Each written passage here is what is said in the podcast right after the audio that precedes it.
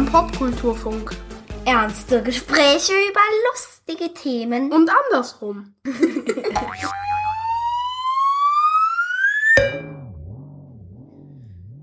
Hallo liebe Menschen, herzlich willkommen zu einer neuen Ausgabe des Popkulturfunks. Dass DJ für Disc-Jockey steht, wisst ihr bestimmt eh alle. Ein bisschen Background trotzdem noch in aller Kürze, weil wir ja gleich noch viel mehr dazu hören werden. In den 40er Jahren, 1940er Jahren natürlich, haben amerikanische Radiostationen vermehrt Musik über Schallplatten verbreitet. Die musste natürlich jemand auflegen und tada, so entstand der Begriff des Disc-Jockey bzw. DJs. Die Möglichkeiten des DJings haben sich dann teilweise im Untergrund weiterentwickelt, abseits der Radiostationen in Clubs und Discos. Apropos Disco. Where does the DJ go when the party's over? fragt Kylie Minogue in ihrem gleichnamigen Song auf dem Album Disco. Jedes Mal, wenn ich das hier lese, und ich lese das jetzt gerade wirklich zum dritten Mal, frage ich mich, ob die Überleitung wirklich so toll ist, die ich mir da gebaut habe. Aber egal, jetzt ist es zu spät, weil danach frage ich jetzt gleich, und zwar den Frankfurter DJ und Musikjournalisten Alexander Antonakis. Und jetzt geht's los. So, Löft. Pass auf, Alex. Wenn unser Eins aus dem Club nach Hause kommt, beziehungsweise wenn die Party vorbei ist, dann gehen wir normalerweise nach Hause oder auf den Absacker. Wie ist das bei dir? Wo gehst du hin? Heim. Ins nächste Taxi. Optimalerweise sollte ich, ja. Ähm, meistens ist ja doch ein bisschen Alkohol im Spiel. Aber ähm, in der Regel, also heutzutage nach Hause. Ja, also äh, in, den, in den 90er Jahren äh, war das dann noch ein bisschen anders. Da ging es dann auch mal weiter ähm, äh, in einen anderen Club. Zum Beispiel damals ins Ohm. Das, das lief ja noch sehr lange. Ja. Bis mittags. Ähm. Wie lange hatten die damals? Hatten die länger offen als heute, die Clubs? Nee, ne? Vier ist eigentlich normalerweise Feierabend. Oder haben sich nicht immer alle dran gehalten? Es ist unterschiedlich. Ich weiß gar nicht, wie das ähm, gesetzlich geregelt ist, ehrlich gesagt. Aber ich meine, für dich ist es ja auch so, du arbeitest ja, wenn du auflegst. Unser ja. eins nicht. Das heißt, du bist ja vielleicht auch ein bisschen, du musst ja so ein halbwegs Konzentrationslevel halten, oder? Ist man dann nicht komplett aufgedreht danach? Ist man, das stimmt. Ja, ähm, ja manchmal hilft es dann, äh, ja, vielleicht einfach nochmal ich weiß nicht, mit Fernseher anzumachen oder so, ja, irgendwie nochmal abzuschalten. Ja. Und ähm, aber meistens bin ich doch recht müde und dann, dann klappt es eigentlich auch mit dem Einschlafen ganz ja. gut. Okay, gut, pass auf. Bevor wir jetzt in die ganze Historie einsteigen, äh, habe ich ein paar Entweder-Oder-Fragen ähm, vorbereitet. Die Idee ist, dass du dich, auch wenn es die Wahl zwischen Pest und Cholera ist, du musst dich auf jeden Fall entscheiden, aber du darfst es natürlich auch dann irgendwie erläutern. So. Ähm, ausschlafen oder früh aufstehen? Das ist eine Fangfrage. Beides müsste ich natürlich sagen, aber am liebsten ausschlafen. Ja, geht halt nicht immer, ne? Ja. Weil es ist nicht so ein familientauglicher Job, DJ eigentlich. Also Kinder sind ja da vergleichsweise. Kommt drauf an, wie man es arrangiert. Gnadenlos. Ja, das stimmt. Ja, das war vor, vor Kindphase tatsächlich äh, etwas entspannter ja. mit dem Ausschlafen. Oper oder Musical? Ganz klar Musical. Ja? Ja, da, also da habe ich noch mal eher einen Bezug auch zu, ähm, also auch musikalisch allein. Ja. Äh, Großraumdisco oder Club? Club. Sneaker oder feine Treter? Sneaker. Fußball oder Skateboard? Skateboard. Vinyl oder Festplatte beziehungsweise CD? Vinyl. Ja, das ist natürlich jetzt ziemlich obvious, aber ähm, das habe ich natürlich jetzt auch super geschickt als ans Ende gebaut, weil ich dachte, das ist eine schöne Überleitung, weil wenn man von DJs redet, finde ich, also zumindest mir, kann natürlich auch jetzt eine Generationsfrage sein, denke ich natürlich eher an, an Platten. Das ist ja auch historisch das, wo es herkommt. Ne? Das habe ich in der Anmoderation ja schon kurz erzählt. Okay. Ähm, aber äh, was ist zu den, also das hat sich ja im Prinzip aus den Radiostationen dann rausentwickeln. Ne? Das hat ja dann, die Weiterentwicklung war ja nicht mehr dann in Radios. Die mussten ja im Prinzip nur einen halbwegs ordentlichen Übergang hinkriegen zum nächsten Song. Aber DJs haben natürlich so ein bisschen eine Kunst draus gemacht. Vielleicht kannst du mal das Thema, also ich glaube, das liegt jetzt nahe, sich mit diesem Thema Übergänge äh, zu beschäftigen, oder? Genau, also ähm, man muss ja dazu sagen, erstmal ähm, gab es LPs und Singles, so in den 50er, 60er Jahren vorwiegend. Maxi-Single kam ja dann erst in den 70er Jahren. Ja. Und das ist natürlich der DJ-Kultur geschuldet, der frühen. Äh, es gab äh, seinerzeit äh, unter anderem einen DJ, der heißt Francis Crasso. Der hat in der Sanctuary in New York aufgelegt. Ähm, Sündenfuhl. Ähm, von ähm, dem Club gibt es tatsächlich auch ein, ein, Zeitdokument in dem Film Klute mit äh, oder Clute mit Donald Sutherland von 1971. Auf jeden Fall, er gilt als der erste, der Slipqueuing erfunden hat, sprich ähm, bei äh, zwei ähm, Stücke so ineinander überfließen lassen, dass es einen Übergang ergibt und nicht mehr auslaufen lassen und reinfaden und das nächste Lied kommt, sondern wirklich diese Verbindung von zwei äh, Stücken. Und er hat damals äh, auch gerne ähm, Drumparts von äh, Liedern genommen, hat dann quasi davon aber zwei Singles gehabt und hat die dann immer ineinander gemischt, so dass diese Drumparts, die im Original auf der Single vielleicht nur eine halbe Minute waren, konnte er dann irgendwie zwei, drei Minuten draus machen. Das heißt, du musst, die mussten ja eigentlich dann immer äh, alles doppelt kaufen, mal doof gesagt. Oder? Je nachdem, ne? also wie sie es halt angeboten hat. Ähm, und musikalisch war das ja auch noch eine, sehr, sehr wilde Angelegenheit. Ähm, da lief ja Rock, Soul, Funk, alles äh, wahrscheinlich Psychedelic, Progressive und was es alles, damals gab, so, so durcheinander, wobei er schon auch sehr danceorientiert gespielt hat, auch irgendwelche Santana-Stücke und, und was weiß ich, ähm, die dazu äh, getaugt haben. Aber ja, waren Also es gab, es gab in den tatsächlich war das in den 70ern noch nicht so wie heute, dass es so ein bisschen, naja, dass Clubs sehr festgelegt sind auf so eine Musikrichtung? Oder, oder schon? Weil du jetzt sagst, so, da wurde teilweise noch ziemlich wilder Mix aufgelegt. Also das, ähm, ich glaube, da muss man schon mal unter, erstmal unterscheiden, ob, ob man in den USA äh, ja. gelebt hat oder ähm, in Europa. Ähm, wobei es natürlich, also in den USA, äh, ja, gab es halt schon natürlich auch viele äh, Clubs, ähm, ja, wie jetzt in Harlem oder so, da lief natürlich ja. ausschließlich Soul, Funk Music zum Beispiel. Ne? Also da war das schon sehr spezifisch. Aber man muss natürlich generell, oder Beat war ja in den 60ern auch so ein Thema. Es gab ja auch Beatclubs in Deutschland ja. oder so schon. Ne? Ähm, aber in Amerika äh, hat sich das, glaube ich, ein bisschen eher halt herauskristallisiert, dass es, dass es eine Clubkultur gegeben hat, wo dann ähm, ja mehr oder weniger halt ein spezifischer Sound dann gelaufen ist. Vor allem in den 70er Jahren, als dann Disco auch aufkam. Ja. Also wir haben ja schon gehört, dass ähm, der eigentliche DJ in den 40ern schon entstanden ist. Ähm, gibt's aber das trotzdem hat so dieses ganze Club-Ding, das hat ja erst sehr viel später dann wahrscheinlich Fahrt aufgenommen. Gibt es so, so Meilensteine in, in, dem, in der Geschichte des DJing, wo man sagen kann, so ja, die waren wichtig? Ja, mit Sicherheit. Also gibt's, äh, also klar, die Entwicklung der Maxi-Single war mit Sicherheit so, so ein Meilenstein. 75 von Tumulten, ähm, ein US-Produzent und, und DJ, der hat ja quasi die Maxi-Single erfunden, sprich ähm, das LP-Format genutzt, aber halt mit einem einzigen Stück drauf oder vielleicht auch mit zwei ja. Stücken drauf. Äh, oftmals auch gerne auf der B-Seite mit einem Instrumentalstück ähm, ohne Gesang. Und die erste ähm, ja, Maxi-Single äh, kam dann 76 raus, offizielle. Vorher gab es aber auch schon so Promos, die dann halt so unter der Hand verteilt wurden. Ja, Maxi-Singles gibt's auch nicht mehr. Ne? Also jetzt, ich meine, mittlerweile bringen ja Künstler, ja, ja, aber wenn man sich jetzt so die moderne Musiklandschaft anguckt, dann ist ja irgendwie alles doch so ein bisschen Streaming und, und Künstler oder Künstlerinnen bringen dann schon immer noch ja. einzelnes, ähm, einzelne Songs raus. Ja. Äh, aber man würde, man nennt es halt einfach nicht mehr Maxi-Single. Also es ist halt einfach ein Song, der irgendwo gedroppt wird. Ja, richtig. Das ist, äh, also das ist ja auch, ist ja auch auf der Maxi-Single. Ja. Es ist ja, das geht ja um, um das Format. Äh, und Maxi-Singles gibt es heutzutage natürlich genauso noch ja. zu kaufen. Ja. Also sehr viel auch wieder. Hat wieder also zugenommen. auf Vinyl?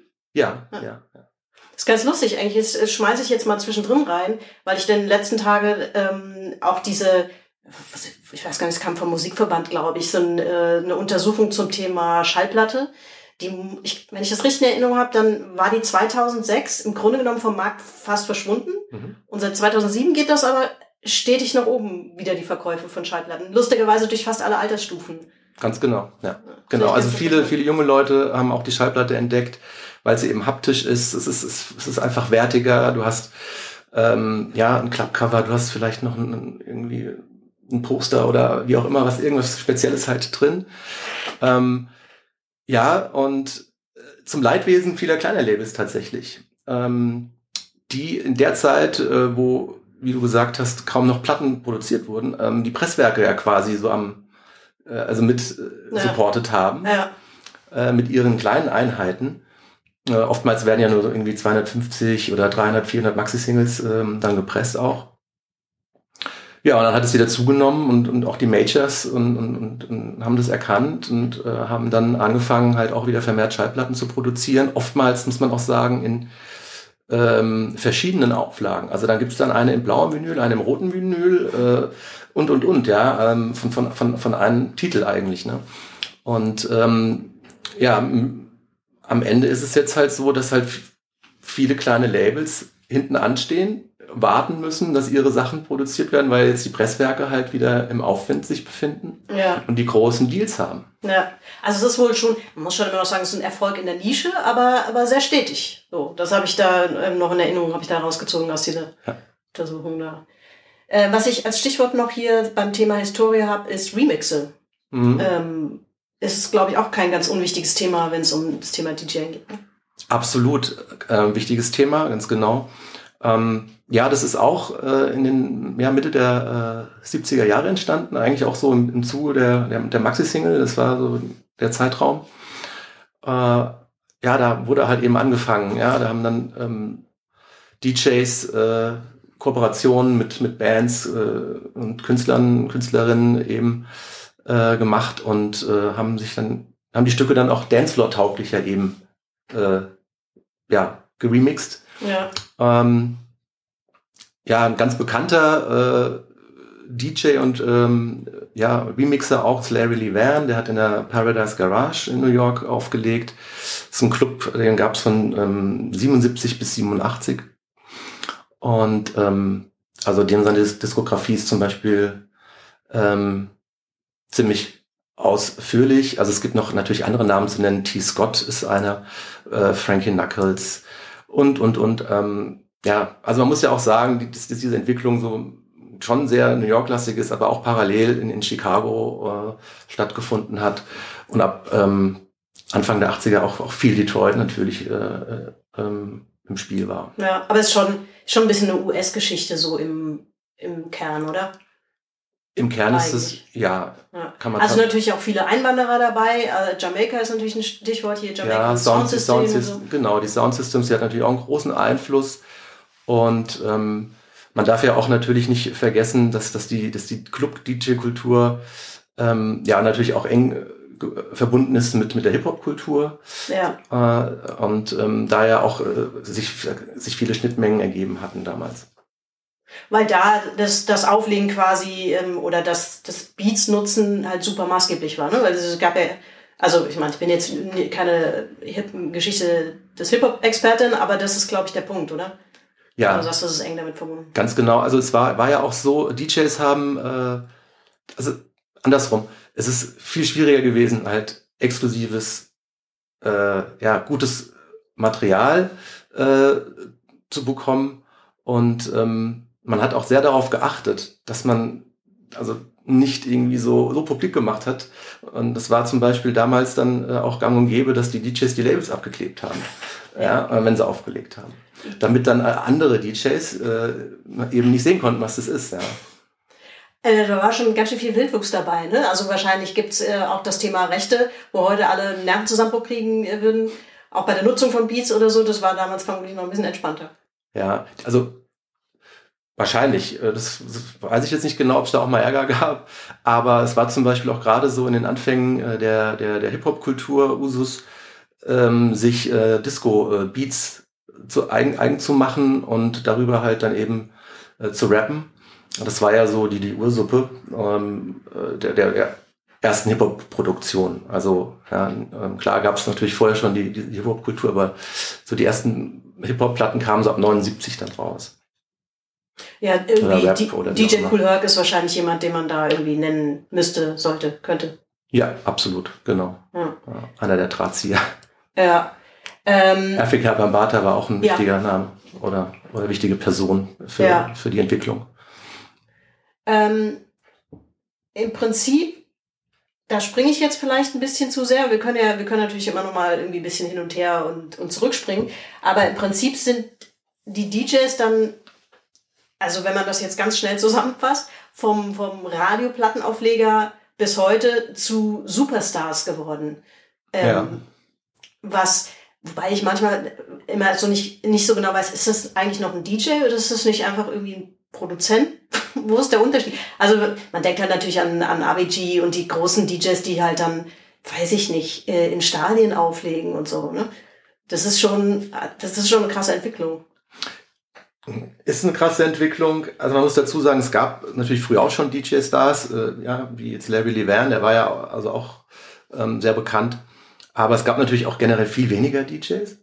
Ähm, es, es, also DJ zu sein war, war ja auch ja nochmal was ganz anderes. Ja, du musstest ja erstmal irgendwie dir Platten zum Beispiel kaufen. Das hat ja Geld gekostet. Also äh, ja, gar nicht wenig wahrscheinlich. Ja, eben. Und also wir haben hier Plattenläden gehabt in, in Frankfurt beispielsweise. Auch früher hat ein Maxi Single 26 äh, 95 Mark, äh, D-Mark gekostet. Und ähm, kannst du ja ausrechnen. Also ich, ich bin ja sehr früh in Plattenläden gegangen. Ich weiß nicht mehr genau, wie, wie, wie, wie viel Taschengeld ich hatte, aber wahrscheinlich hat es im Monat für eine Platte dann gereicht oder so.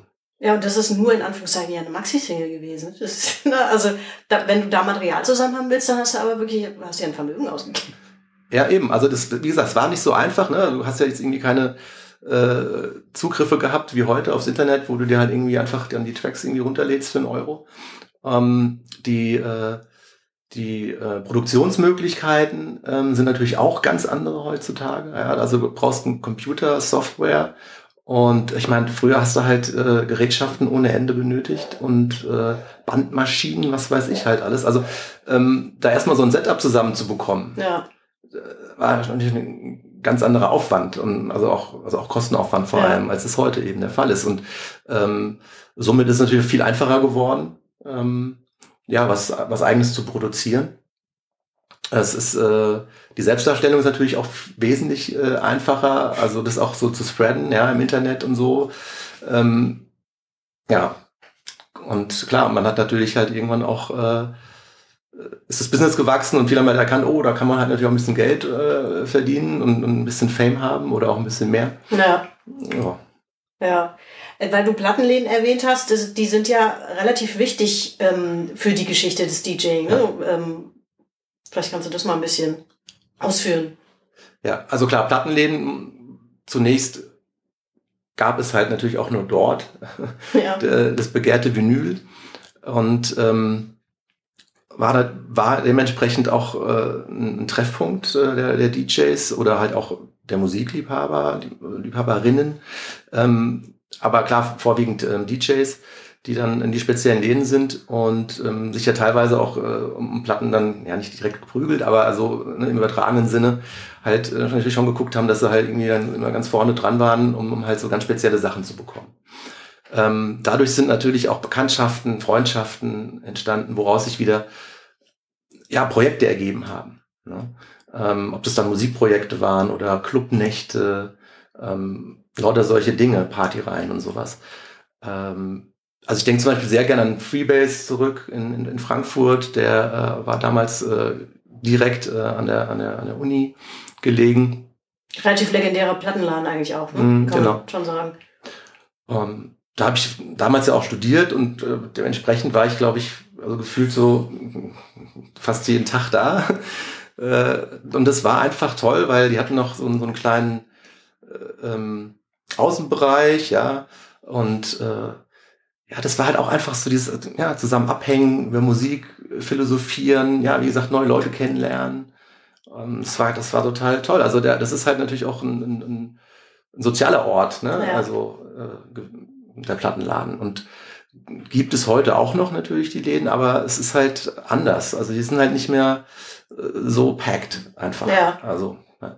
ja. Gibt's so gibt's so legendäre, also oder gibt's heute noch Plattenläden, wo man sagt so okay, ähm, da geht jemand anderes vielleicht achtlos vorbei oder kennst du nicht unbedingt oder so, aber wenn als DJ weißt du auf jeden Fall, das ist eine Anlaufstelle, da gehe ich hin oder so. Gibt's sowas?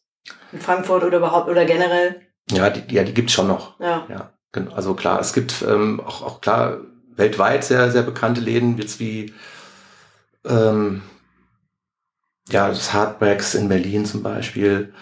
Ähm, oder ähm, ein anderer Laden, ähm, Phonica oder ähm, Rush Hour in Amsterdam und also nein, diese, diese Orte existieren schon noch, aber Ja. es ist, aber es ist irgendwie anders geworden einfach. Ja. Ja. Also viele nutzen natürlich auch die Möglichkeit, online einzukaufen. Ähm, und das geht mir ja auch nicht anders, muss ich leider auch zugeben. Ja, also ist natürlich auch zeitlich oftmals eben bedingt. Ja, dagegen ist ja per se ja auch nicht zu sagen. Du, du kaufst ja wahrscheinlich trotzdem immer noch viel Vinyl. Also, Nach wie vor. Ja. Ja. und pandemiebedingt konnte man ja auch nicht sehr viel anders kaufen als online. Ne? Genau. Oder äh, gibt's noch so ähm, Plattenmärkte oder so, wo du, wo du tatsächlich hingehst und schaust? Mm. Also Flohmärkte, Ja. wenn möglich, also finde ich immer noch toll. Äh, Gehe ich ja, wie ich ja seit Jahrzehnten auch äh, irgendwie regelmäßig drüber. Und ähm, früher war ich viel auf äh, Schallplattenbörsen. Das hat aber dann auch irgendwann so seinen Reiz verloren, weil ähm, irgendwann hatte man dann doch irgendwie recht viel und man hatte so das Gefühl, dass die die guten Sachen irgendwie äh, vor äh, also vor äh, Eintritt äh, schon sich die Leute so äh, die, die Ja. Händler so gegenseitig weggekauft haben. Also man hat einfach nicht mehr so richtig viel gefunden. Äh, und äh, ja, auch viel Internet tatsächlich. Es gibt ja Facebook-Gruppen, Schallplattenverkaufsgruppen und sowas. Da ähm, ja, gucke ich auch regelmäßig rein, zum Beispiel. Also weil wir natürlich jetzt in der Nähe zu Frankfurt, äh, können wir uns erlauben, glaube ich, einen kleinen Schwerpunkt auch auf Frankfurt zu legen. Ähm, kann man sagen, dass es schon durchaus auch äh, eine Phase gab, wo Frankfurt Musikgeschichte technisch relativ wichtig war. Techno fällt einem natürlich äh, als erstes wahrscheinlich ein, auch wenn das nicht der einzige Ort ist. Heute denkt man vielleicht eher an Berlin, aber so Ja, was elektronische Musik angeht zumindest. auf jeden Fall. Also, ähm. Das, äh, das ist, ist richtig, was du sagst. Es gab, äh, ich meine, die, die Geschichten sind ja bekannt. Ähm, ähm, damals äh, den Plattenladen ähm, City Music in der B-Ebene vom, vom Hauptbahnhof und ähm, mit, äh, mit dem Talla eben, der damals da äh, gearbeitet hat. Ähm, und Tala 2XLT, genau. auch ein bekannter DJ, sollte vielleicht dem einen oder anderen noch was sagen. Ja, und ähm, er hat auch sehr früh angefangen, Musik zu produzieren, also ele- elektronische Musik, äh, mit Moskwa TV beispielsweise. Und hat äh, halt auch ähm, ja, das Fach Techno dann in, integriert und da eben die Musik reingetan, die halt äh, seinem Verständnis nach da eben halt dazu gepasst hat. Und ähm, dann gab's ja die, diese, diese, diese diesen Welle, sag ich mal, also auch mit mit äh, Sven Feth mit seinen Produktionen, dann mit Off und und oder halt auch Solo und und vor allem dann auch später die ganzen Snap-Sachen und die ja dann auch weltweit äh, äh, ja so den ja den Dance-Markt ja erobert ha Ja. haben. Ja. Und ähm, dann Techno wurde dann vor allem so ab 91, 92 äh, ja, in Frankfurt wichtiger und dann auch von der Außenwirkung her äh, mit dem Ohm äh, natürlich auch bedeutender. Ähm, zuvor gab es die Musik ja zwar auch schon. Ähm, House ist ja in den 80ern, Mitte der 80er äh, dann explodiert und ähm, später dann auch Acid House mit dem zweiten Summer of Love äh, und äh, 88 und 89. Summer of Love ein Festival gewesen, oder? Naja, das, Oder das ist, das ist so diese, diese Zeit in. England, Ja. ähm, ne, wo halt genau viel Raves halt eben waren und ähm, ja, quasi da Acid House dann so rüber, Ja. also so als große Marke Siehst dann ich hatte ähm, das- das aufgebaut wurde. Also wobei Acid an sich, der Sound Ja. Acid House äh, von Future, also DJ Pierre, äh, initiiert wurde ähm, mit, mit seinen Acid-Tracks und ähm, aber so diese diese Bewegung, das das waren halt alles so äh, so Blaupausen einfach auch nochmal, die die halt das Ganze so auf ein anderes Level nochmal eben gehoben haben und da halt ein Massenphänomen draus äh, wurde ja. und äh, Da muss Ja. man dann wahrscheinlich auch so Clubs wie das Omen und das Dorian Gray und so weiter erwähnen. Ne? Genau, Also. ja, absolut richtig. Und aber es war anfangs ja so, ähm, übrigens auch nachzuhören auf meinem Blog äh, musicmind.de, wer da mal Lust drauf hat, äh, habe ich so ein paar alte Tapes äh, ähm, online gestellt und, und so ein paar kleine Geschichten dazu gemacht. Ähm, also so st- stringent Techno gab es in den Clubs bis an bis 91, 92 nicht unbedingt. Also es war oft so gerade auch im Ohm, da lief irgendwie bis zwei, drei lief irgendwie noch ein bisschen Mischmasch. Ja. Und dann ich ab, ab erinnern, zwei, ja. drei wu- Ja. wurde dann halt Techno gespielt. Ähm, Und das hat sich aber dann nach der Love Parade 91, da gab es den ersten Frankfurt äh, äh, Truck und da sind auch ganz viele Frankfurter natürlich ähm, mitgereist nach Berlin und kamen halt total euphorisiert äh, wieder zurück und haben das natürlich dann auch verbreitet entsprechend. Äh, ja, und im Grey, äh, klar lief das ja dann auch parallel und dann natürlich auch in anderen Clubs. Und im, im Verborgenen eher so in kleineren ähm, Underground-Locations oder sowas, da gab es natürlich auch schon 89, 90, 91 Techno-Partys oder so, aber ähm, das, das waren eher so, so ja, Off-Locations dann auch. Das war ja auch so eine ganz bedeutende Phase in, in den 90ern. In Ja. Frankfurt gab es unheimlich viel Underground, ähm, wo halt eben auch so Musik lief. Das ist, das ist glaube ich, auch eine äh, Zeit gewesen, wo, ähm, wo man sagen kann, das sind vielleicht so die ersten auch wirklich großen DJ-Stars hier in Deutschland ähm, entstanden, sage ich mal.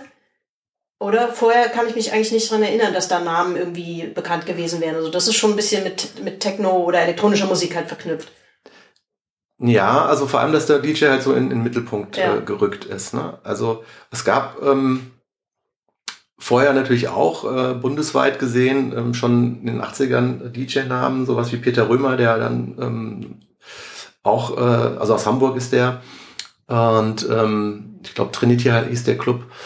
Und der hat auch so als Gast-DJ dann schon mal im, im, im Grey zum Beispiel gespielt auch. Ne?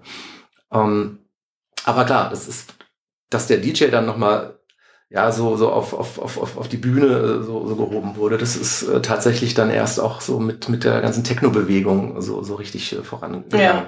Ja, weil ich, also klar, für den Hip-Hop ist der DJ natürlich auch mega wichtig, aber da habe ich jetzt nicht so das Gefühl, dass die DJs dazu so ganz krassen Stars wurden. Die waren schon eher Teil eines, sagen wir mal, Kollektivs oft. Ne? So.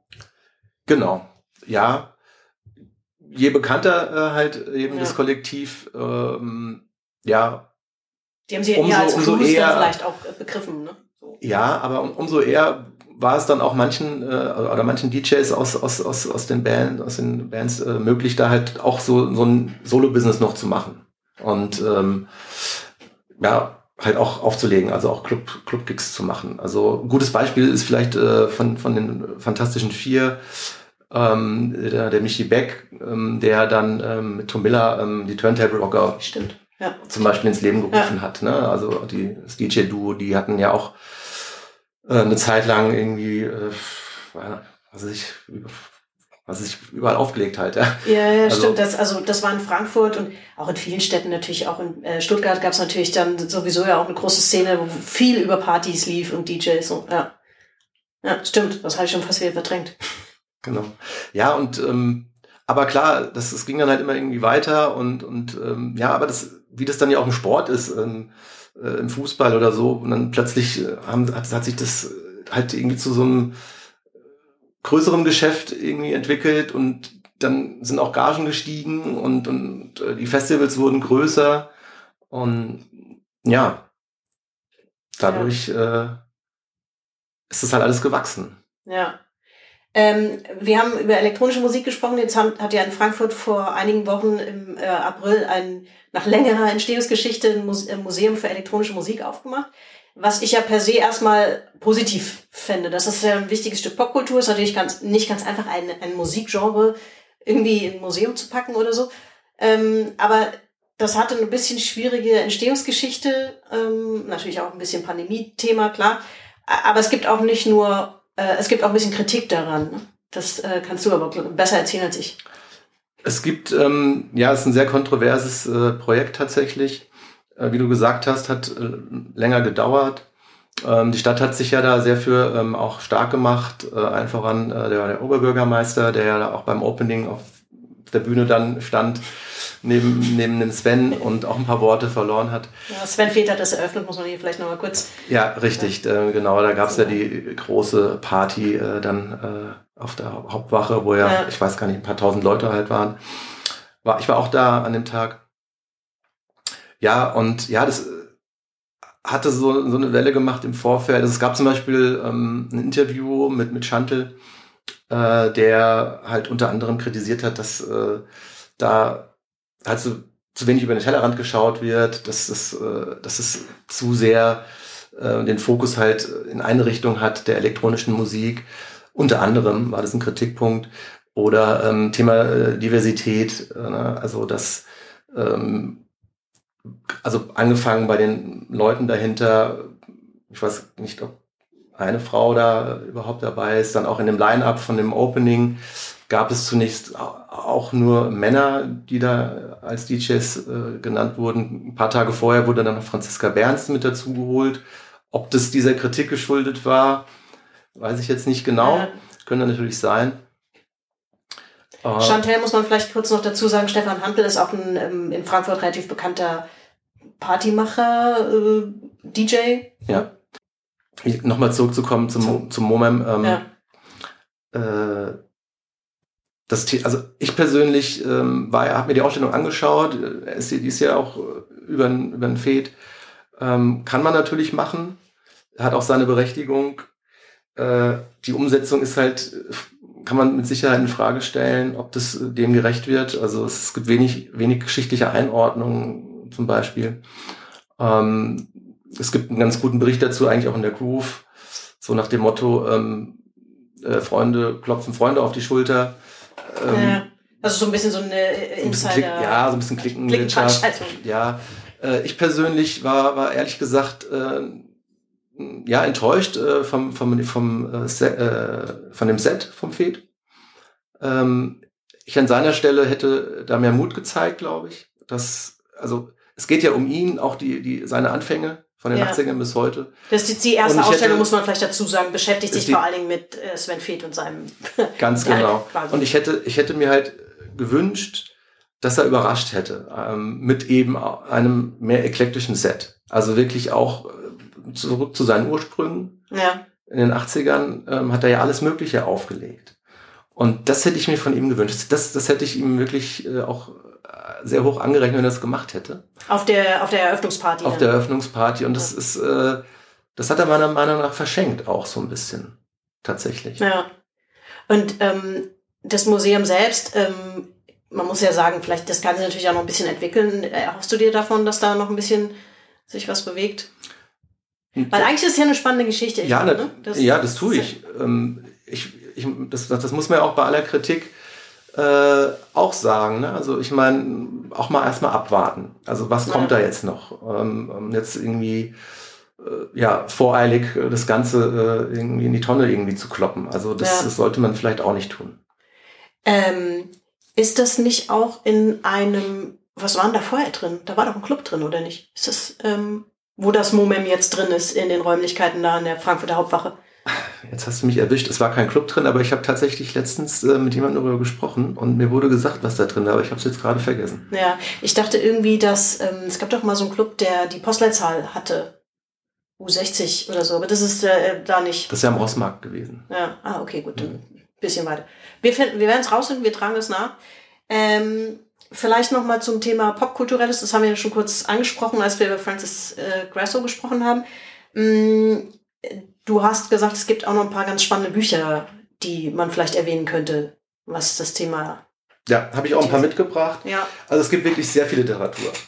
Ja, äh, erstaunlicherweise, weil das ähm, muss, ist aber ein bisschen Fachliteratur, Fachliteratur schon, oder? Weil ich habe gar nicht so viel gefunden, aber vielleicht habe ich auch falsch gesucht. Nein, also ja, äh, aber es gibt natürlich auch ähm, noch, noch äh, ja, sowas autobiografisches, aber auch verbunden mit, mit Fachliteratur ähm, von Mel Sharon beispielsweise. Ja. Ähm, das heißt ähm, My Life and the Paradise Garage, Keep on Dancing. Ähm, Mel Sharon hat ein, ein sehr bekanntes Label äh, ganz lange geleitet, West End Records, so einer meiner Lieblings äh, Disco, äh, Funk, Soul Labels. Ähm, 76 bis 84 aktiv, das Label. Vorher hat er auch schon in den 60ern äh, für Skepta Records äh, gearbeitet, also ähm, lange, äh, äh, ja, eben, oder, oder beziehungsweise verwurzelt halt in der Musikindustrie. Ähm, homosexuell und hat in, in seinem Buch auch das äh, sehr persönlich rübergebracht. Also er switcht eigentlich von Kapitel zu Kapitel, was äh, erstmal ähm, mit seiner persönlichen Entwicklung und dann so im Zeitstrahl, aber auch parallel, wie, wie hat sich da die Clubkultur entwickelt. Ja. Also das ist ein sehr tolles Buch, das kann ich sehr empfehlen. Da sind auch äh, wirklich klasse Geschichten drin. Also ähm, sein Partner, ähm, Michael Brody, der hat äh, auch den Club äh, betrieben, Paradise Garage, und da hat eben ja Larry Levan aufgelegt, der ähm, ja, wie jetzt dann eben im Buch nachzulesen ist, äh, auch äh, ja, Aktionen gebracht hat, dass äh, er mitten im Set ähm, ausgemacht hat, äh, hat sich eine Leiter geholt und ist irgendwie, hat die aufgestellt und hat die Disco geputzt, weil, weil die halt irgendwie schmutzig war. Und ähm, hint, hinterm DJ äh, Pult hat er irgendwie auch in so einen Raum wohl gehabt. Er hat auch irgendwie quasi, es war wie so ein, ein Schlafzimmer halt oder so. Also da sind wirklich tolle Geschichten drin. Ich finde es sehr emotional auch und ähm, ja, er beschreibt halt auch die Entwicklung ähm, der, der heutigen äh, äh, ganzen LBGT-Bewegung, also Bewegung, ja, so wie ja. es also alles damals angefangen ja, hat. Ja, ist sicherlich so. auch nochmal eine absolut eigene Geschichte, ne? Dies wäre ja. zu erzählen, aber das ist natürlich, also viele Clubs sind einfach auch äh, Safe Spaces gewesen für bestimmte Communities. Genau, und das muss man ja auch sagen, ähm, die Clubkultur ist natürlich halt auch ohne, ohne diese Community eigentlich nicht denkbar. Also da liegen tatsächlich auch die Wurzeln. Ähm, also auch gerade was ähm, den kreativen Auf Output angeht. Ähm, so ein ganz klassisches ähm, Buch über die, die DJ-Kultur, äh, das stammt von Ulf Poschardt, ähm, DJ Culture, äh, äh, damals bei 2001 ja. ähm, erschienen und ähm, also da äh, wird halt auch die Hip-Hop-Kultur äh, natürlich aufgegriffen. Und das ist auch mal ein deutsches Werk tatsächlich. Ja. Ja.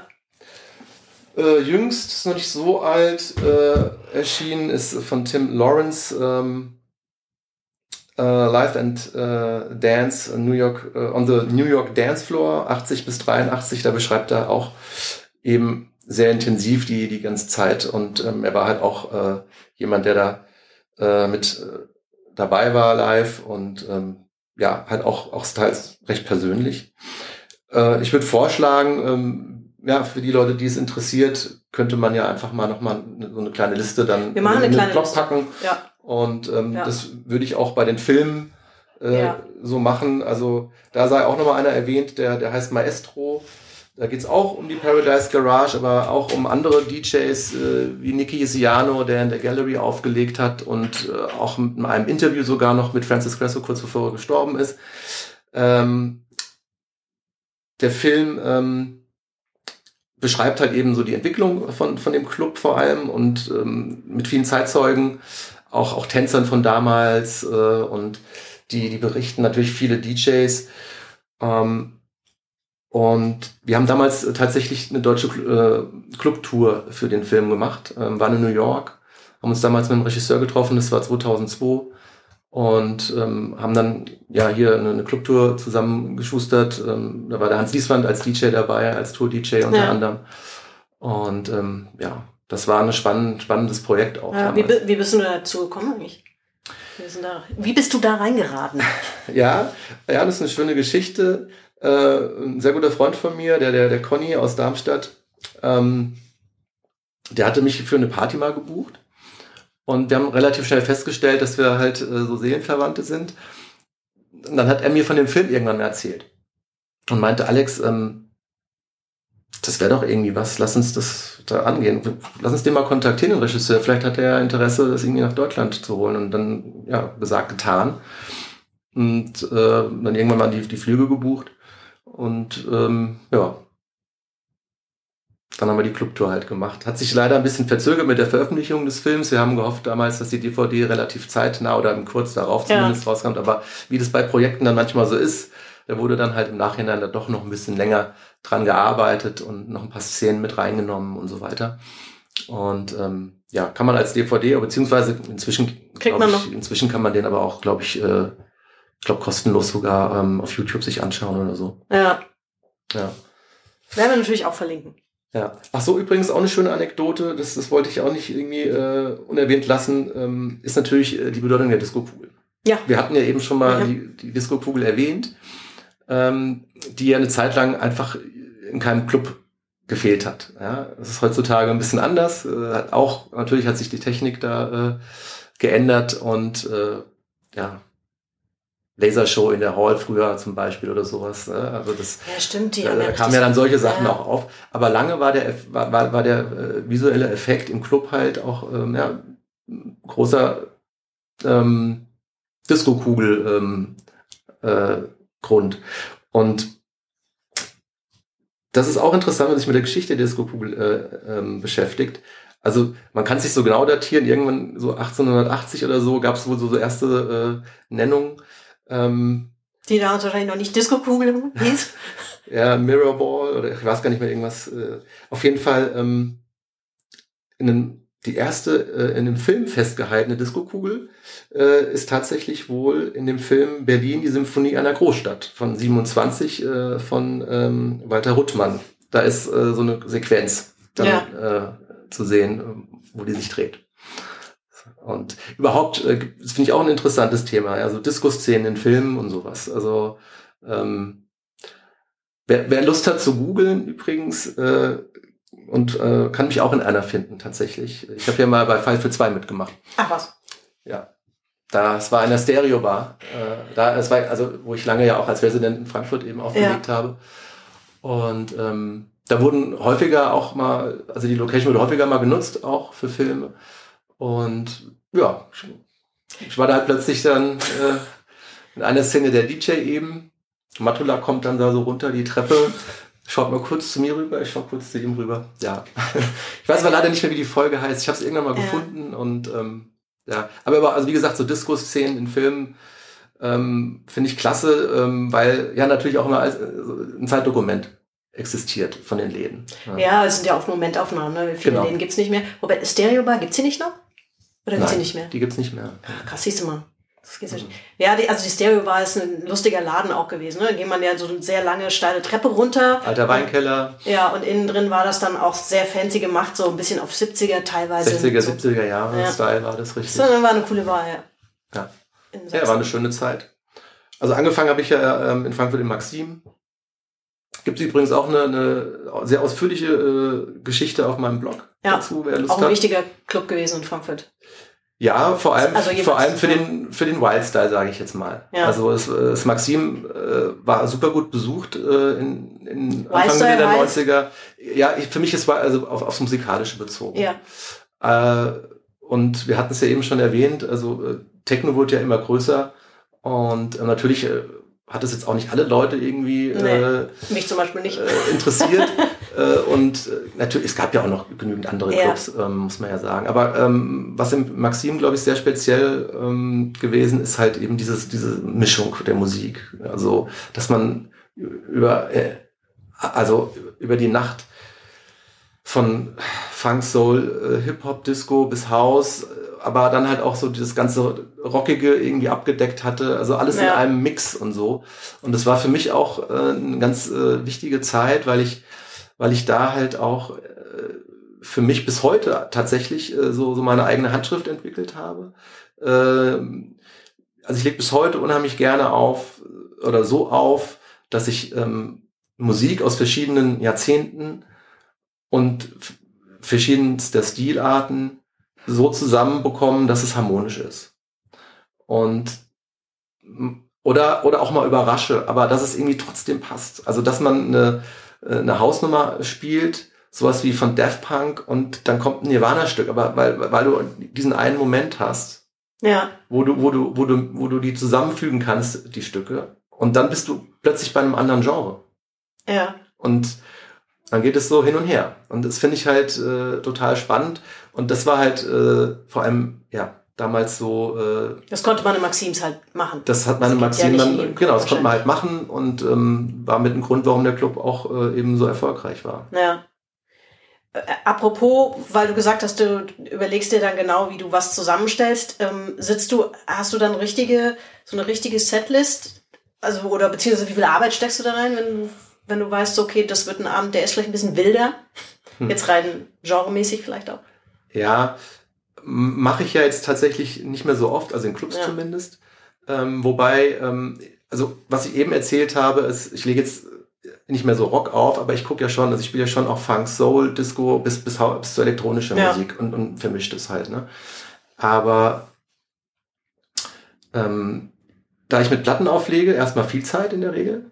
Ja? Also ich äh, mag es jetzt nicht unbedingt, dass ich äh, den Platten, die Plattentasche vom letzten Mal irgendwie eins zu eins dann äh, wieder mitschleppe. Äh, es gibt so ein paar Sachen, die ich gerne ähm, nutze, also so Kombinationen. Die habe ich dann halt auch eine Zeit lang ähm, regelmäßig, also oder halt, oder halt regelmäßig dabei. Ähm, und die streue ich dann immer wieder mal so ein. Das sind so, ja, bestimmte Alex-Mixe, sage ich jetzt mal. Ja. Und ähm, während des Auflegens dann entstehen aber wieder neue solcher Also- speziellen über über über ähm, äh, über die Improvisation während während des Auflegens. Ist ja so, dass ich ja schon dann auch guck, ah jetzt könnte das passen oder so. Und dann mache ich das und dann zündet's und dann oh cool wieder wieder sowas Neues so. Ja, also das heißt, du hast jetzt nicht keine, also du, du steckst dir wahrscheinlich die Platten dann ungefähr in der Reihenfolge in die Kiste, wie, wie du so wahrscheinlich auflegen wirst oder, oder auch nicht. Noch nicht mal. Nee? Also vielleicht so die ein, zwei, drei Sachen oder so, wo ich weiß, okay, die spiele ich in der, würde ich gerne in Abfolge dann spielen. Ja. Äh, aber Also es ist doch relativ viel Improvisation, äh, also dabei das ist viel. Improvisation, auf jeden Fall. Ja gut, klar, du musst ja auch irgendwie ein bisschen auf die Stimmung der Leute eingehen oder so. Es äh, hat schon mal irgendwas bei dir dann entweder gar nicht funktioniert oder du hast gedacht, so ich verstehe gar nicht, was hier los ist. Die, die drehen auf Dinge ab, die, damit habe ich nicht gerechnet oder so. Das gab es auch schon, Ja. klar. Also man, äh, es gibt, es gibt so, so einen Moment, da legst du eine Platte auf, eigentlich weißt du schon, dass es irgendwie jetzt nicht so der, die richtige ist. Ja. Und dann hast du vielleicht aber keine Zeit mehr, noch eine neue rauszusuchen und dann war es es halt. Ich meine, also, was Schlimmes passieren. Ich meine, also Naja, gut, gehen halt ich ein paar meine, Leute Worst Case hast gehen- du, hast du mal ein Loch irgendwie auf der Tanzfläche. ja, dann gehen ein paar Leute von der Tanzfläche Ja. und interessanterweise auch nochmal kurz auf Ma- Maxim zurückzukommen in diesem Zusammenhang. Ähm, es gibt einen, einen Hit von den Bucketheads, äh, The Bomb, ähm, so von 94, so, ein- so ein Haushit. Mm, Der dann auch die Charts ja gestürmt hat. Ja. Und ich habe den im Maxim aufgelegt und da war der aber noch unbekannt. Immer die Tanzfläche äh, leer gefegt. ja. Aber es war mir total egal und irgendwann Ihr äh, versteht das noch nicht. irgendwann hat, ja, irgendwann hat, ja, wurde der Track halt bekannter und dann Ja. war es halt natürlich irgendwie äh, Hände hoch Programm. Klar. Ja.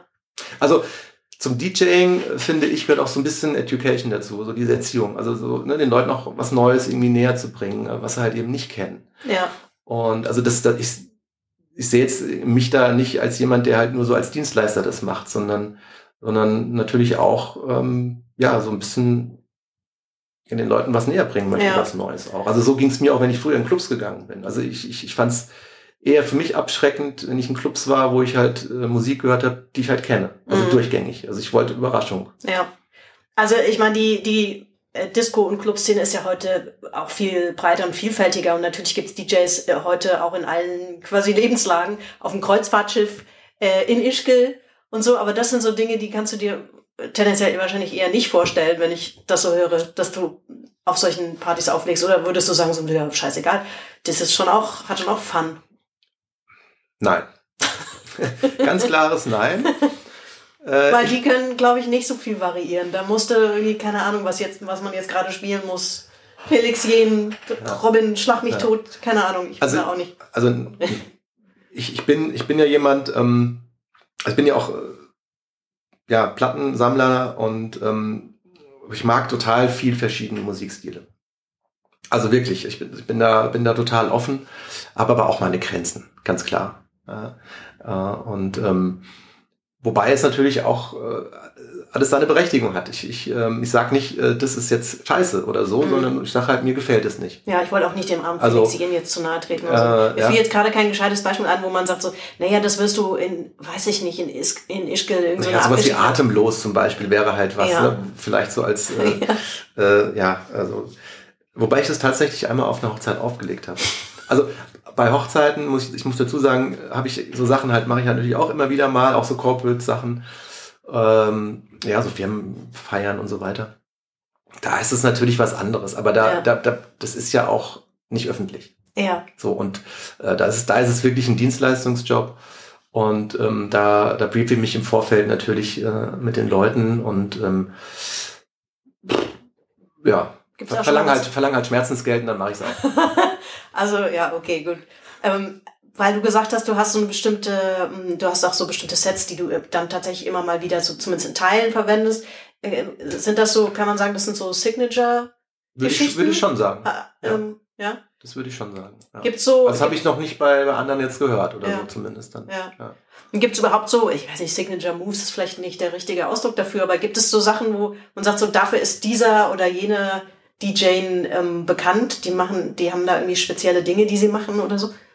Ja, gibt ja, gibt's Ja. auf jeden Fall. Ja.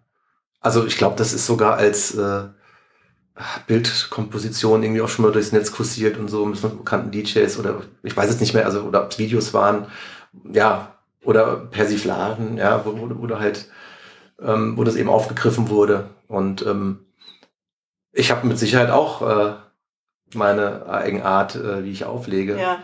Aber gibt es Leute, die da auch ein bisschen eine Kunstform draus machen? Gibt es da irgendein Beispiel, der einfach nur sagen, ja, das ist ein DJ oder eine DJ, die macht, die hat irgendwie eine ganz ähm, ulkige Art, bestimmte Dinge zu machen oder so, aber das ist, macht irgendwie aus. Keine Ahnung. Ich, das ist ja jetzt, wenn man, ich, ich denke jetzt immer noch an Platten, aber ich, das wird ja technisch einfach auch mal ein himmelhochweiter Unterschied sein, ob du jetzt irgendwie eine Fest, irgendwas von der Festplatte bespielst oder ob du wirklich klassisch mit zwei Plattenspielern auflegst. Das ist ja technisch nochmal eine andere Geschichte auch, oder? Oder gibt da halt auch andere Möglichkeiten vor? Ja, also ich Gerade ich jetzt an meine wissenstechnischen Grenzen. Nee, also es ist, ist natürlich so. Also es gibt äh, heutzutage unheimlich viele Möglichkeiten, wie man auflegen kann und auch viele ähm, Tools, die man nutzen kann, die es einem sehr vereinfachen, auch ähm, die äh, Stücke ineinander zu mixen, so dass es halt eigentlich perfekt klingt äh, oder perfekt klingt und man dann auch ähm, nebenher ein bisschen mehr Zeit hat zu entertainen. Mhm. Wobei es natürlich auch mit Schallplatten geht. Ganz klar. Ja. Also da können wir natürlich auch gerne nochmal jetzt jemanden wie den Sven erwähnen. Der, der ist ja ein begnadeter Entertainer und äh, macht, hat er in, damals im, im Vogue schon, wo er ja auch aufgelegt hat eine Zeit lang, ähm, Vorgänger vom Ohm, ähm, da hat er ja schon irgendwie Luftgitarre spielend auf dem Dancefloor irgendwie mitgemacht oder also es, es ist aber Ja. es ist es Also ist es aber bezieht sich gar nicht immer nur unbedingt- typabhängig. ja, es ist typabhängig. Nicht immer nur aufs Ähm, Auflegen es, gibt, selbst. es gibt viele, es gibt auch viele DJs, die unheimlich äh, bekannt sind, äh, anerkannt sind, ähm, die das halt so im Stillen vor sich hin machen. Oder? Ja. Ja. Weil sie einfach nicht auch der Typ dafür sind. Ja, ja, ich habe, ey, also die, ich glaube, die Also- letzte DJ-Doku, die ich gesehen habe, war tatsächlich die über Avicii, ähm, Mhm. der ja so ein bisschen, ja, kann man schon sagen, tragische Geschichte hat, weil er, glaube Ja. ich, das schon auch ein Typ war, der eigentlich gar nicht so unbedingt derjenige war, der unbedingt jetzt im Rampenlicht stehen wollte oder so DJ-Star werden wollte. Das ist natürlich ein tragisches Dilemma auch. Ja. Also so, so ein bisschen Extrovertiertheit sollte man Ja. natürlich haben und äh, da jetzt auch nicht äh, zu ängstlich sein, ähm, dass man dann ja vielleicht äh, anfängt, das, das irgendwie zu ja, betäuben oder, oder irgendwie anderweitig Ja. irgendwie äh, sich, sich äh, da sicherer zu fühlen und dann halt anfängt ja irgendwas einzunehmen oder so, ne? Sondern ähm, ja, Ja, er Das- hat so halt, also in dieser Doku die letzten Interview-Ausschnitte, die man da von ihm sieht, oder zeitweise die Interview-Ausschnitte, ähm, merkt man natürlich auch, dass das ein bisschen getriebener ist und dass es ihm da schon irgendwie auch nicht gut ging. Ähm, aber andererseits ist es natürlich beeindruckend zu sehen, wenn, wenn der irgendwo in so einem, in so einem stadionartigen Atmosphäre dann auflegt, beziehungsweise den ersten Auftritt macht. Der hat sich ja, ich habe dann gesehen, dass er sich dann immer so hinter seinem riesigen DJ-Pult äh, mit ta- tausend Millionen Knöpfen, von denen ich nicht mal im Ansatz weiß, was sie eigentlich alle machen, wofür Ja. man die alle braucht, dann halt dann langsam aufgetaucht sind, die Leute halt komplett durchdrehen oder so. Ich denke mal, dass es schon auch auf ihn sicherlich irgendwie einen berauschenden Effekt hatte. Andererseits, es hat ein zweischneidiges Schwert, ne? Also das ist sicherlich so der bekannteste Fall von jemand, der einfach auch so äh, ja mit der mit dieser mit diesen dieser Art von Startum dann vielleicht nicht so gut leben konnte am Ende. Ja, manche überrascht es ja auch einfach. Ja, die, die haben, das ist ja irgendwie nicht äh, oftmals strategisch oder so, so Ja. nach Plan, ne? Also, dass, dass man sagt, ich will es jetzt irgendwie werden, sondern äh, ein paar hat's halt einfach auch kalt erwischt und äh, die einen können damit besser und die anderen halt eben Ja. nicht so gut Ja. umgehen. Ne? Ähm, wie gesagt, so ein Level habe ich ja jetzt äh, nie erreicht. Ist auch in Ordnung so. Ich meine, ich, ich wüsste zum Beispiel auch nicht, wie ich äh, damit zurechtkommen ja. würde. Ja. Ja. Ähm, es startet natürlich jetzt auch gerade erst wieder. Also ich gehe mal davon aus, dass jetzt so nach dem ersten, also gerade jetzt in Frankfurt im Prinzip geht's ja auch erst so seit April wieder los, dass man überhaupt irgendwo auflegen kann. Ne? Und ich glaube, die Clubs sind jetzt wahrscheinlich auch alle noch, weiß ich nicht, ob die besonders vorsichtig sind im Buchen, aber die fangen ja alle erst an, irgendwie jetzt hier im Sommer zu planen. Dann weißt du wieder nicht, was im Herbst ist und so. Das ist wahrscheinlich ohnehin jetzt gerade alles noch ein bisschen schwierig. ja, also jetzt kommt ja natürlich äh, wetterbedingt erstmal wieder die ganzen, ganze Open-Air-Saison. Äh, da wird viel passieren äh, in Frankfurt. Jetzt jüngst eine neue Veranstaltungsreihe da in der Nähe vom äh, Stadion, die musste jetzt äh, leider kurzfristig gecancelt werden. Gibt natürlich immer noch so diese, diese Probleme, die man auch als Veranstalter eben hat. Ähm, und ähm, ja, aber wie gesagt, Open-Air-mäßig wird jetzt viel passieren. Und da hoffe ich natürlich auch, ähm, dass sich da noch jetzt in den nächsten Monaten ja so der ein oder andere Gig ergeben wird. Ja. Kleiner Exkurs noch, weil das ja natürlich hier in diesem Podcast immer auch äh, einen, einen gewissen Fokus auf Videospiele gibt. Mhm. Ich habe tatsächlich vorhin noch mal kurz versucht rauszufinden, ich meine, es gibt natürlich tausend Musikspiele oder Rhythmusspiele oder so irgendwas, aber äh, so explizit was ähm, zum Thema DJing habe ich eigentlich nicht gefunden. Also wenn du so willst, Parappa the Rapper ist natürlich eines der bekanntesten Rhythmusspiele, wo es auch einen DJ gab, einen Teddybären namens BJ Barry, glaube ich, hieß der. Now step on the gas. Step on the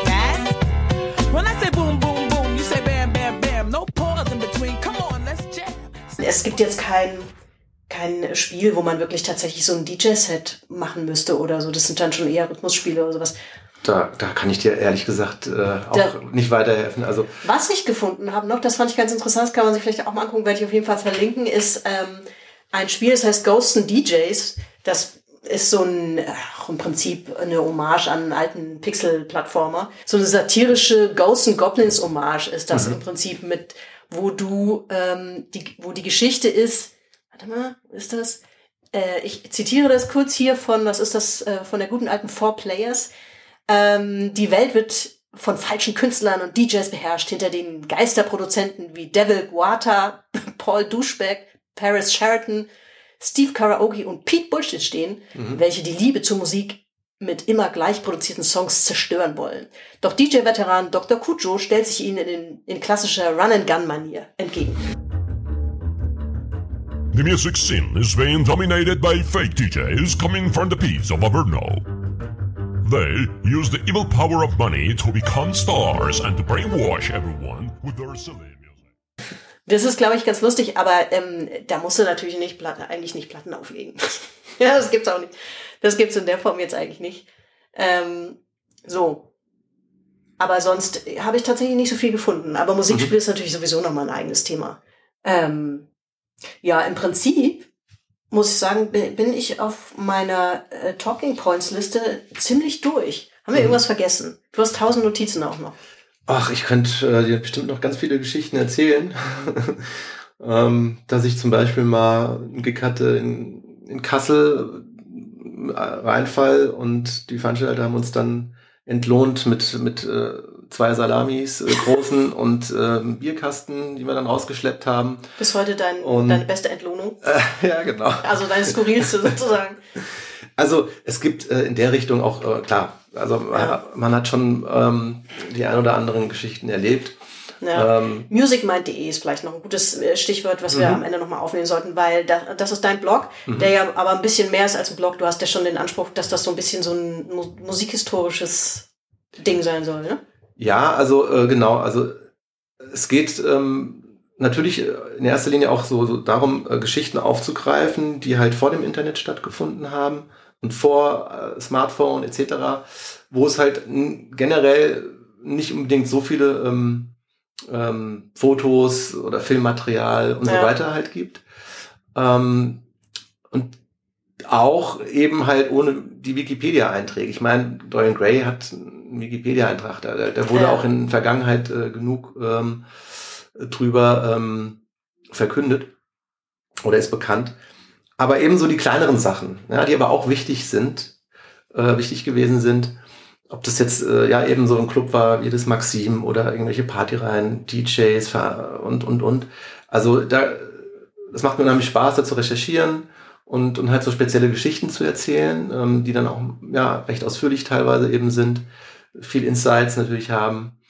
Ähm, und auf der anderen Seite findet man aber auch News bei mir auf dem Blog. Also ganz klar, also ich, ich, wenn mir ein neues Album gefällt oder so, dann nehme ich das dann Ja. auch gerne mal mit rein. Aber du hast natürlich, du hast ja auch einen großen Fundus zu Hause an wahrscheinlich irgendwie an alten Flyern oder so. Flyer ist ja auch so ein Thema, ne? Das war früher mega wichtig, dass man irgendwie Flyer für Veranstaltungen Ja. hat. Das glaube ich heute auch nicht mehr so ein Thema, weil man Gibt's- heute machst du einen Instagram-Posting. Gibt es schon noch? Ja. Aber Äh, also schon, äh, es gibt immer noch Ja. diese Auslagestellen und ähm, ja, Plakatierung und so Ja. weiter, das ist schon noch ein Thema. Aber du hast einige Äh, gesammelt die- von früher auch, glaube ich, ne? Ich habe unheimlich, ich habe eine große Flyer-Sammlung. Ja. Ähm, auch, ähm, ja, also gerade so diese, diese Phase in Frankfurt äh, mit den ganzen Off-Locations und sowas, ähm, ja, ja, Low Budget, ähm, wo die Leute halt dann sehr kreativ eben ähm, Flyer auch äh, selbst Ja. einfach äh, Unter Umgehung entworfen aller, haben. aller möglichen Auflagen für Veranstaltungen Ja. natürlich auch. Ähm, und also da muss man auch unbedingt mal den Nordis Club erwähnen. Da findet man übrigens auf meinem äh, Blog auch eine Auswahl an Flyern. Die haben das zum Beispiel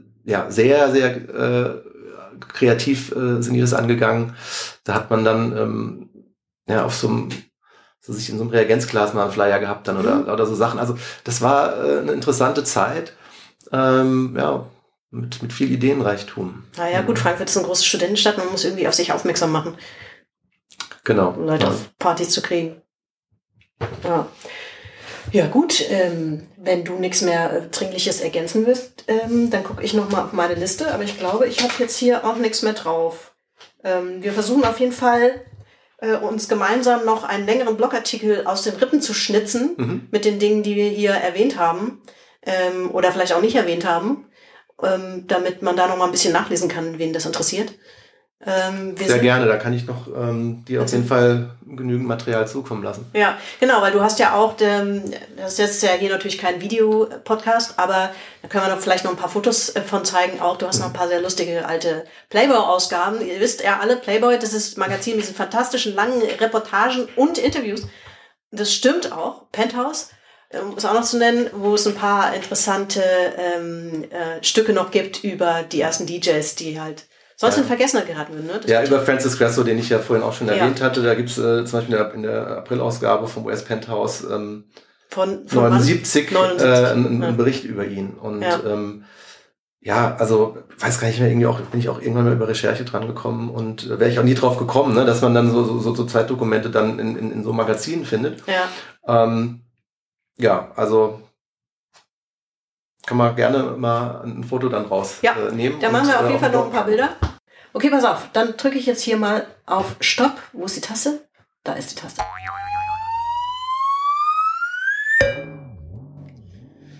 Und da bin ich nochmal mit dem Schlusskommentar.